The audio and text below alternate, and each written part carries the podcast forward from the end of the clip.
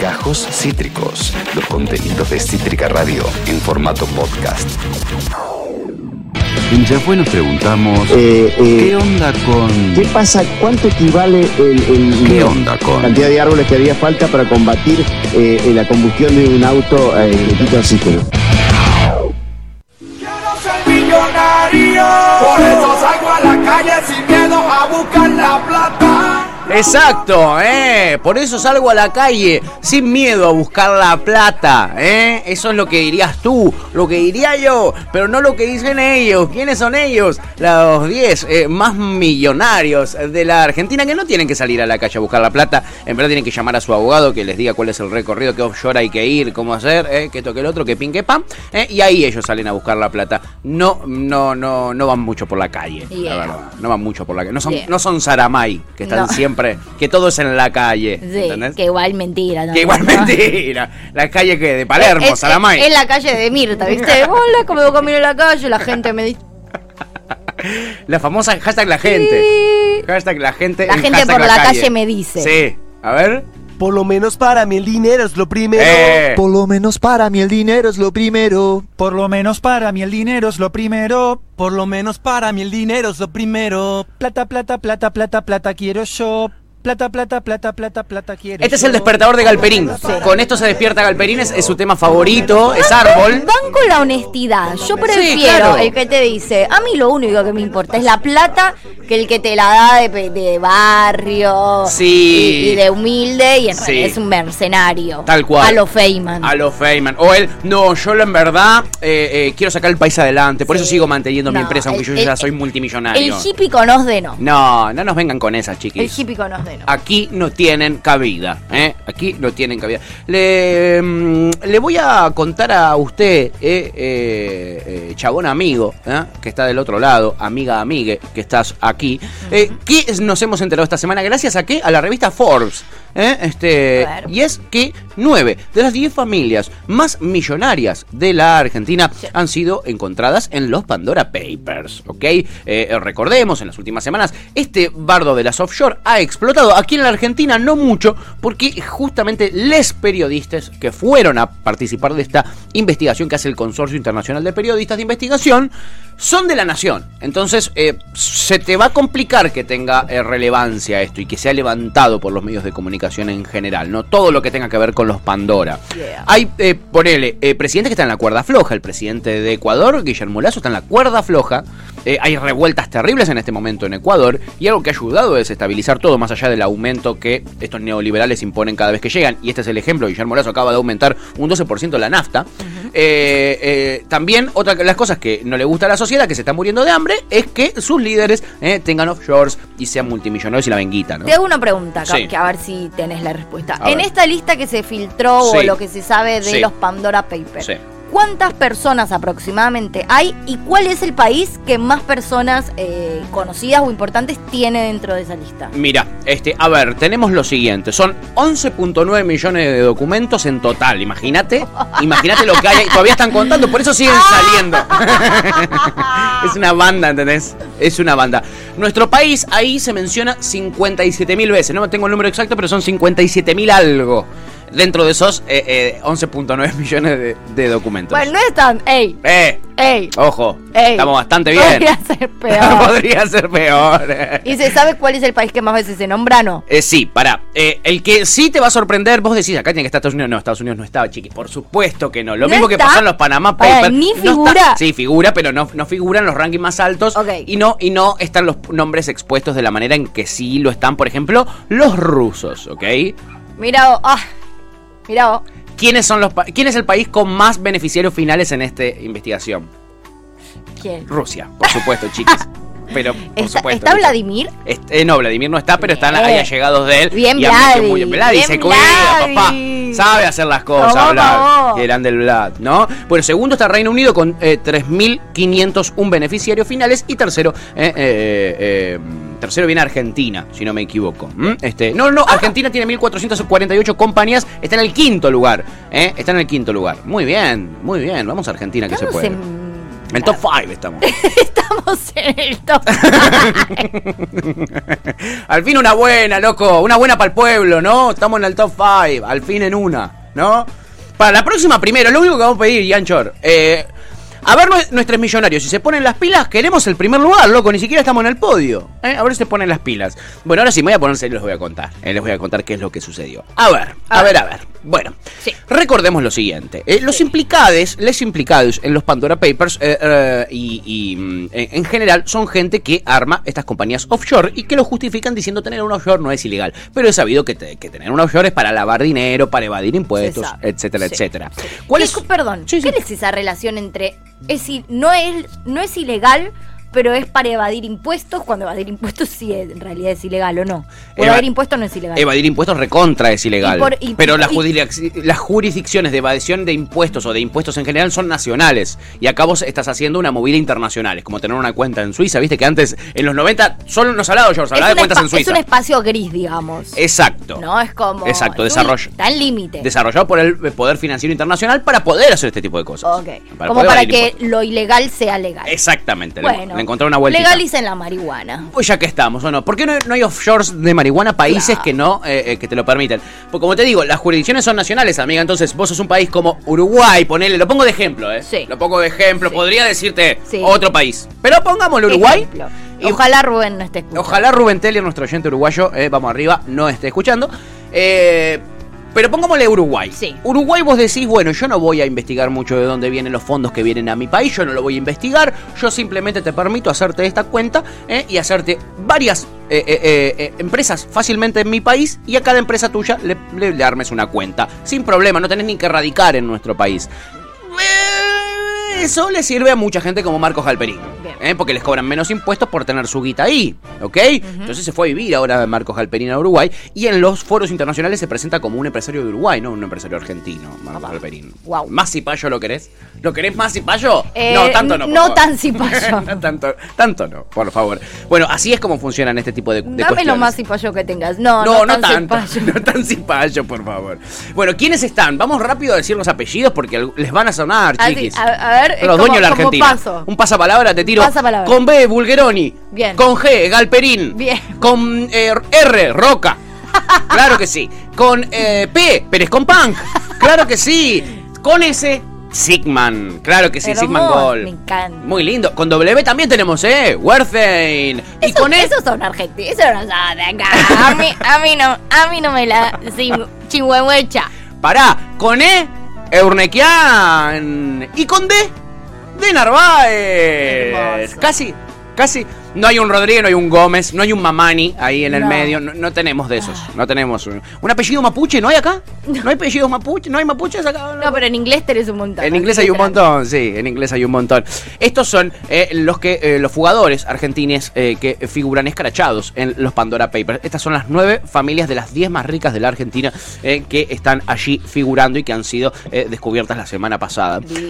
A ver, ¿qué hacían los, los implicados? ¿Cuál me dijiste que era la que no figuraba? Eh, ah, y ahora se me perdió, pero si no me equivoco es eh, mm, eh, Pañi de Arcor. Pañi. Eh, los de Arcor no figuran. Fue unos genios, boludo. Wow. Unos genios, ¿entendés? No están eh, los de Arcor. ¿Cómo hicieron? ¿Cómo hicieron, no? ¿Vos decís que son tan boludos de pagar impuestos? No. No, no. no, no te rías así. No te rías así. No te rías así. En fin, estos Vos decís que toda la billulla la tiene súper legal y ¿Vos súper-? Nah. No jodas, che. No, no juegues. No juegues que estamos hablando en serio. Los implicados lo que hicieron fue erradicar compañías y también fideicomisos, que es algo que es insólito que suceda, pero bueno, sí sucede. Pero sucede. En las Islas Vírgenes Británicas, ¿eh? en Belice. Ya ese nombre me da una Islas paja. Vírgenes Británicas. Qué paja. Qué de paja ese nombre, ¿no? paja de nombre. En Bélice, donde estaba, o Belice, donde estaba, ¿se acuerdan Samir cuando se, se fugó, que se escapó, que dijo, estoy en un país muy peronista, estoy en un lugar, en un lugar muy peronista, dijo y estaba en Belice.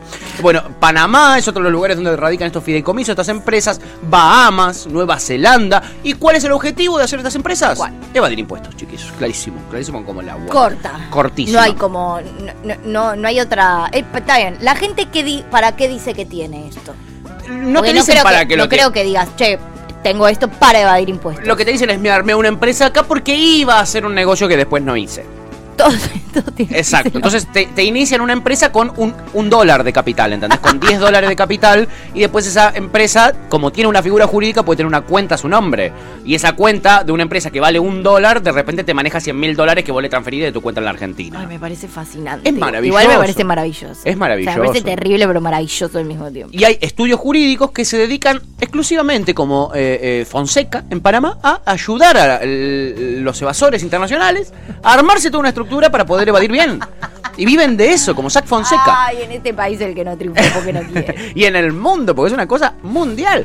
Este, a ver, el caso más llamativo acá es el del empresario Marquitos Galperín, el más millonario de la ¿Es el Argentina. más? ¿Por qué? Porque en el año 2020, es decir, en el año pasado de la pandemia, él multiplicó tremendamente sus ganancias y declaró 4.200 millones de dólares. Trapo. Es decir, el, el más rico de la Argentina. ¿eh? Ahora, bueno, es uruguayo, se- según él se presenta. Él se presenta así. Él se presenta como uruguayo, pero es nuestro. No, no lo van a quitar. La historia, ¿se acuerdan? cargo. ¿Se acuerdan la historia de en el galpón de la casa de sus viejos? Igual, estoy para hacer el cambiazo Galperín Natalia Oreiro. Re. ¿No? Como vos Gran uruguayo, Nati Argenta. Sí. Estoy para ese cambiazo. Y un Nico Furtado. Aprovechemos, metámoslo en la bolsa Nico Furtado. Yo se lo quiero mío. Yo se lo quiero en mi equipo. Siempre. Re, bueno, Siempre. Galpe anda. Sí, sí. Y ya que estamos, Rubén Taylor, nuestro oyente uruguayo que sea un poquito Que argentino, denle acá. doble nacionalidad. Me ¿ok? encantó, listo. Bueno, en 2020, él, recordemos, multiplicó tremendamente sus ganancias porque Mercado Libre creció un montón. No solo porque diversificó su negocio y empezó a ser un prestamista, ¿eh? que eso le hace crecer muchísimo y sacarle eh, eh, negocio a los bancos, sino también porque extendió mucho su negocio en Brasil y mucho en México, donde se llenó tremendamente Es el de. Mercado Pago también. Es por eso. Esa- ese es el producto de Mercado Libre más millonario y que más guita le hizo Yo voy a decir una cosa. Sí. Larga vida. Larga vida al rey, mí- ¿o no? Larga vida al rey. Somos mí- sus súbditos. A mí me porque no nos queda otra. A mí me resolvió la vida. Pero a mí también, y yo O lo sea, utilizo. uso obvio. para todo. Obvio que sí, obvio que sí. Eh, ll- llega, un llega un paquete de Mercado Libre acá una vez a No, la semana, así que Mercado mínimo. Libre, Mercado Libre no uso, pero Mercado Pago. Claro. A mí me cambió la vida. Claro que sí. Y lo que hizo fue agarrar y tener ese monopolio en la Argentina, así llenarse de dinerilio. Por supuesto, no tiene competencia. ¿eh? Ahora están queriendo sacar esta, esta tarjeta de los bancos, que no, No, la pegó chiques, mucho. no. Eh, no está funcionando muy, muy, muy bien la competencia, porque es la idea, ¿no? Que se maneje monopólicamente como lo hace Amazon poner en Estados Te Unidos. pido mil disculpas. Te pero pido mil dis- La verdad es que un buen invento se mandó. ¿Cuál es el tema acá? Que no solo tuvo un buen sino que tuvo buenos contactos. ¿Qué es lo que tiene esta gente? Y por eso se enriquece tanto. Un contacto que le permita, por ejemplo, al mismísimo Carlos Garperín prestar dinero. Si tenés, si sos usuario de Mercado eh, Libre o Mercado Pago, te habrá llegado un mail en el último tiempo que diga que a partir de ahora te podés endeudar. Que a partir de ahora ellos te pueden prestar 15 lucas por mes. Sí, hermoso. Es terrible que eso lo puedan hacer, sí. ¿entendés? Es como que yo tengo una Pero zapatería. además, ¿por qué? No, Eso es una aplicación. Eso es una aplicación de compra-venta de cosas. Eh, bueno, así es como crecen estos Y de grupos. ¿no? pagos y esas cosas Y también. sí, ¿y quiénes pagan ahí? ¿Quiénes consumen eso? Nosotros, los argentinos. ¿Y qué hace él con esa guita? Se la lleva a Uruguay. ¿Y de Uruguay qué hace? Se la lleva a Panamá, se la lleva a las Islas Vírgenes. No paga un pedo de impuestos ¿eh? y eh, la, la vive, como dice el Duki. ¿eh? Eh, Es impresionante. la vive a full. Bueno. ¿qué dicen los capitalistas? ¿Qué dicen, eh, chiquis, eh, este, los representantes del mundo financiero? eh? Que ¿Qué? ellos la crisis no la van a pagar. Le dicen a Del Caño que ellos la crisis le mandan un mensaje a Del. Caño, la crisis no la van a pagar. claro. Pero además te dicen que tener un offshore no es un delito, que es lo que sostenemos en este verdad. programa. Y es cierto. Es, sabido igual, aunque no sea un delito, que no es un delito financiero, pero vos haces un offshore para evadir dinero, ¿no? Ya sea para trasladar activos que vos tengas en una jurisdicción, como decíamos hace un ratito, donde a, a otra donde se pagan menos impuestos. Como Uruguay, el caso que dimos recién, ¿eh? sin ganas de, de- de- de agredir a nadie. Ocultar a los verdaderos dueños también puede ser una opción, porque vos podés hacer una mamusca de offshores, una empresa grande que va a una empresa chiquitita, de ahí otra chiquitita, de ahí otra chiquitita, ¿eh? este tiene nombre de mi primo, Y así y, y así, entonces vos escondés que sos, ponele, eh, el de Arcor. Y no te encontraron, ¿entendés? Encontraron a los, a, los, a los otros nueve familias más ricas y a vos no te encontraron porque hiciste estas mamuscas, ¿ok? Por eso es necesaria una investigación para saber quiénes son los beneficiarios finales. Porque eso no está publicado, porque eso la idea es que vos no sepas de quién es esa guita ¿eh? o de dónde viene. Porque otra de las eh, razones más importantes para que haya offshores es la, el lavado de dinero que es turbio, del lavado de dinero que viene de actividades ilegales. Como por ejemplo. Por ejemplo, narcotráfico. Como por ejemplo, la trata de personas. Claro que Uh, sí. no, esa no me causa gracia. Esa no es graciosa, pero es el narcotráfico tampoco, pero bueno. No, me cago de risa con el narcotráfico. No, yo. no. Pero- Este, pero ese tipo de cuestiones, ese tipo de actividades ilegales, ¿eh? de la corrupción, ponele, ella que está Pablo Roca de Techín, lo tenemos a él, a Luis Betnaza, ¿eh? habiendo admitido el pago de coimas, bueno, vos para blanquear esa guita que vas a meter, que recibiste en una coima o que vas a depositar en una coima o que lo que sea, vos la tenés que blanquear en algún momento, lo haces con un offshore, por supuesto que sí, chiquiturris. Es un esquema de corrupción que opera mundialmente y sobre todo con testaferros, entidades financieras, firmas de abogados como Fonseca eh, eh, y empresas fantasmas que no tienen socios, tienen un solo socio y un capital, ponele de un dólar, de 10 dólares, 100 dólares. Eh, eh, ¿Y qué hace esto? Representa pérdidas multimillonarias de recaudación de impuestos para todos los países. Y nosotros nos vendría, la verdad, muy bien eh, que blanqueen eh, eh, toda esa guita, que la legalicen y que paguen los impuestos que le corresponde porque aquí tenemos gente muriéndose de hambre. Mientras todo esto sucede, chiquis, les comentaba de Roca, recién el dueño de Techín, hablábamos de inflación, venimos hablando mucho de inflación en este programa. ¿Saben cuál es el margen de ganancia que está teniendo Techín en este momento en la Argentina? 40%. Y después esta gente se la lleva afuera, no paga sus impuestos y después le meten presión acá al dólar para que devalúe y que haya más gente en la línea de la pobreza y no quieren ceder sus márgenes de ganancia. Lo mismo con las alimenticias. Entonces, señalémoslo con el dedo. No está mal que nos acordemos que está en Bulgeroni, no es violar su identidad decir que está Galperín, no es eh, eh, eh, nada ensañarse con los empresarios, decir que está Pérez Compán, que está Roca, que está Ruemer, que está Sigman, que está Werthen, que está Arnequian, que está de Narváez, y estaría muy bueno que nos acordemos de estos apellidos. Los voy a repetir una vez más como el teléfono de esto para A que nos los acordemos. Bulgeroni, Galperín, Roca, Pérez Compán, Ruemers, Sigman, Wertheim, Ernequian y de Narváez. No nos olvidemos de estos apellidos porque son muy importantes y tienen su responsabilidad en que las cosas en la Argentina estén como están, ¿ok? Ese es mi qué onda con, chiquis. Espero que haya estado divertido. Espero Sí, que haya estado Entendí divertido. un montón de cosas. bueno, divertido. Qué O sea, divertido que es Qué divertido tener un montón de plata. Qué divertido tener un montón de plata. Haces Ay, una empresa chiquitita, haces otra, le pasas la guita, está buenísimo. Oh, hicimos todo mal. Está- hicimos todo mal no naciendo millonarios, chiquis. ¿eh? No nos queda otra que disfrutar de las cosas pequeñas, como por ejemplo los bellos y lindos temas que ponemos en este programa. Ay, qué depresión. Tan triste. Ay, qué mediocre. Tan triste. Acabas de escuchar Gajos Cítricos. Encontrá los contenidos de Cítrica Radio en formato podcast en Spotify, YouTube o en nuestra página web.